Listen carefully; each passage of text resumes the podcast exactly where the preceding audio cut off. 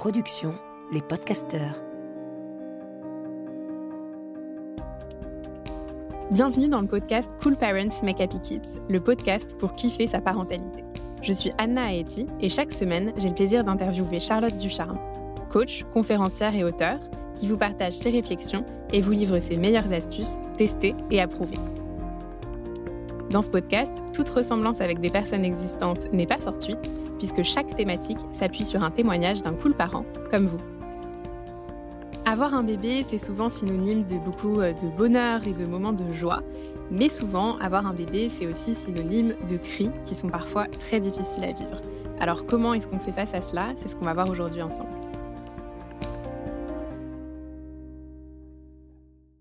Alors aujourd'hui, on va répondre au témoignage de Émilie, qui nous parle de son fils de 20 mois qui hurle à la moindre contrariété, donc à peu près 10 000 fois par jour, comme elle nous dit, avec voilà, des cris très stridents, très forts, qui sont très durs à vivre pour elle, mais aussi pour son conjoint et même pour ses voisins, ce qui n'arrange rien à la situation. Donc elle nous partage par exemple que ça peut être au moment du repas parce qu'il ne veut pas manger ou qu'au contraire il veut être servi tout de suite et que ça vient pas assez vite. Ou alors ça peut être aussi au moment du bain, pareil, il veut soit ne pas y aller ou alors ne plus en sortir. Et il hurle du début à la fin. elle nous raconte voilà ces, colères-là vraiment comme des moments où il se débat pour pas qu'on l'attrape et elle se sent bah, vraiment en souffrance voilà dans, dans ces situations là et elle se demande comment essayer de mieux vivre tout ça. Je compatis. Euh, surtout euh, que c'est pas évident euh, quand il y a des cris très stridents. Voilà, ça peut vraiment nous, traverser tout le corps et, et pas se sentir très à l'aise face à la colère de, notre enfant. Donc, Émilie, déjà évidemment, c'est une période peut-être que tu n'as pas traversée avec ta fille aidée, mais que beaucoup, beaucoup de parents connaissent les, les, les colères de nos petits 18 mois où, en effet, on a l'impression qu'ils font des colères à la moindre frustration. Néanmoins, je le vois euh, par rapport euh, aussi à, mes enfants, on leur demande beaucoup. En fait, euh, on, ne se rend pas bien compte, mais à 18 mois, on est avec eux un, peu comme quand ils étaient bébés, où bah, on les prend et puis on essaye qu'ils fassent tout ce qu'on leur demande. Donc voilà, on va les habiller. Évidemment, ils n'ont aucun choix. On va les habiller au moment où on a envie de les habiller, comme on a envie de les habiller. Ils vont manger parce qu'ils veulent, au moment où c'est décidé euh, on va partir maintenant, euh, le bain c'est maintenant, et le jeu il faut l'arrêter maintenant, et non tu peux pas manger ça, et tu peux pas toucher à ça, etc. Et en fait, c'est quand même, enfin si moi j'étais à la place du petit 18 mois, où euh, bah maintenant c'est l'heure de ça, je t'attrape, je te mets là, et puis maintenant tu as... En fait, on a l'impression quand même de décider de rien, que ta vie elle est télécommandée par ton parent qui, voilà, c'est un peu la, télécommande, bah maintenant tu fais ça, tu fais ci, tu fais ça, tu fais ça. Et c'est vrai que ça peut être on parle parfois de la crise des deux ans, mais moi, j'ai pas eu le sentiment, entre guillemets, d'avoir une crise des deux ans avec mes enfants. C'est simplement que bah, ils commencent à marcher et à vouloir décider aussi pour, pour eux-mêmes. Et c'est génial, c'est normal de vouloir, euh, d'avoir euh, des besoins, euh, d'avoir faim, de pas avoir faim. Et imagine, voilà, on dit, bah t'as pas faim, bah si tu manges quand même. Alors nous, d'ailleurs, on peut manger quand on n'a pas faim, malheureusement, j'ai envie de dire, ce qui n'est pas le cas de nos enfants qui sont beaucoup plus proches de leurs besoins. Mais donc déjà, je pense que un peu calmer le rythme et être plus ok au fait que mon enfant a des besoins et ces besoins, ils sont complètement différents des miens. les besoins d'un enfant de 18 mois, de 2 ans, c'est bien sûr bah, de dormir quand on est fatigué. Et je pense que ça, ça joue aussi beaucoup. Il y a des enfants qui euh, euh, dorment peu ou qui ont du mal à se coucher ou qui ont multiples réveils nocturnes à cet âge-là. Et ça, ça participe aux colères de la journée. Donc, euh, c'est important de, régler, entre guillemets, ses, soucis de sommeil pour qu'il puisse mieux dormir. Et donc, il a besoin de repos, il a besoin de manger, il a besoin beaucoup de jouer c'est un besoin vital chez l'enfant de jouer. Donc quand on le dérange dans une activité, il peut avoir l'impression qu'on lui vole complètement sa, sa, liberté. Donc ça, je pense, faire davantage attention à ses besoins, c'est intéressant. Ensuite, il y a aussi plein de choses sur lesquelles en fait on peut répondre ou s'il a droit de décider sur plein de petites choses, où on peut aussi ne pas se focaliser sur tout, euh, parce que si on essaie de forcer sur tout, oh, déjà pour l'enfant, c'est, l'enfer. quoi. Donc, par exemple, tu vois, ce matin, Zoé, donc euh, ma petite de deux ans, voulait pas s'habiller. Eh bien, j'ai pas insisté.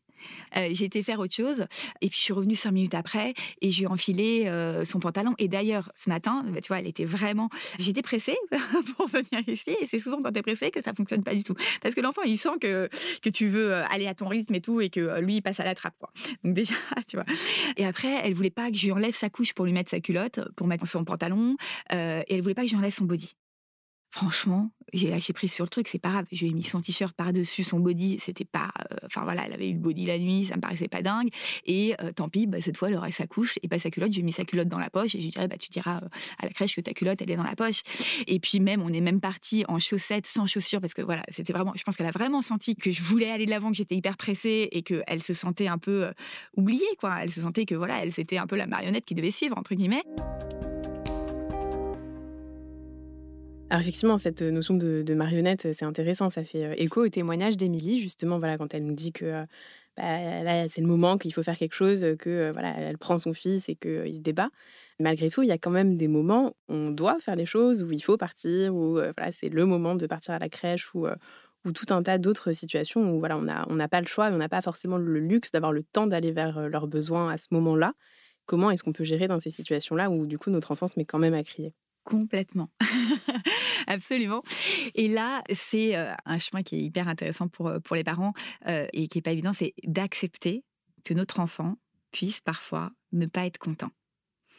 Et ça, je pense que un des trucs qui nous met le plus en colère quand notre enfant est en colère, c'est qu'on a l'impression, tu vois, d'être un mauvais parent, qu'on ait l'impression de pas y arriver, ou notre enfant. Et, et parfois, en fait, notre enfant, il est juste pas content. Et c'est OK.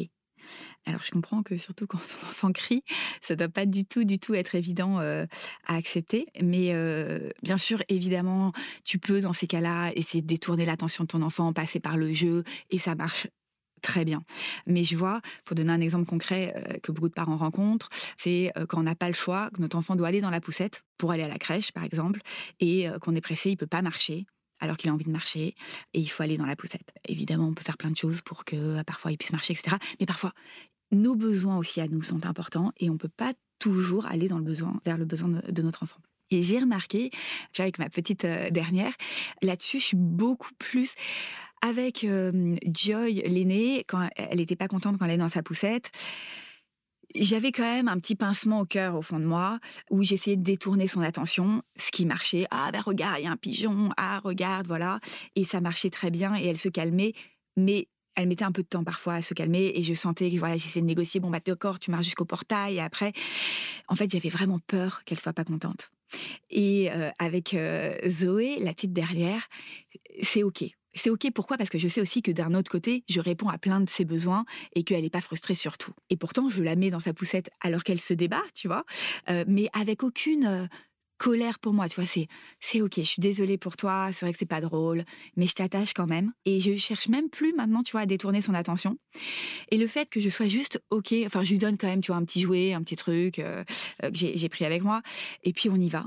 Mais dans les 15 secondes, en fait, sa colère est terminée.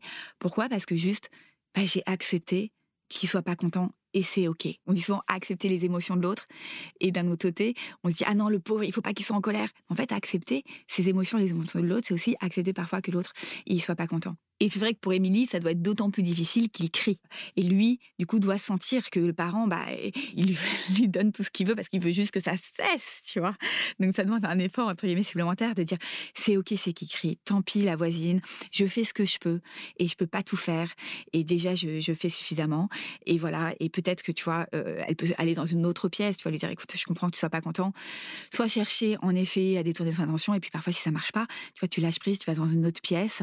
Et en fait, il arrête en deux secondes, rien que parce que finalement, bon, bah, ça lui passe, quoi. Les enfants, tu vois, ils, switchent, ils sont dans, dans, les émotions, mais ils switchent aussi assez rapidement d'une émotion à l'autre. Et eh en tout cas, merci pour toutes ces pistes. On espère, Émilie, que ça aura pu t'aider voilà, entre le fait d'écouter un petit peu plus les besoins et de faire un rythme qui lui convient mieux quand c'est possible, et puis d'accepter que parfois, malheureusement, non. Voilà, on t'envoie en tout cas plein de courage. Nous espérons que ce podcast vous a plu et surtout qu'il vous aura été utile. Je vous invite à prendre quelques instants pour réfléchir à ce que vous avez envie d'emporter avec vous.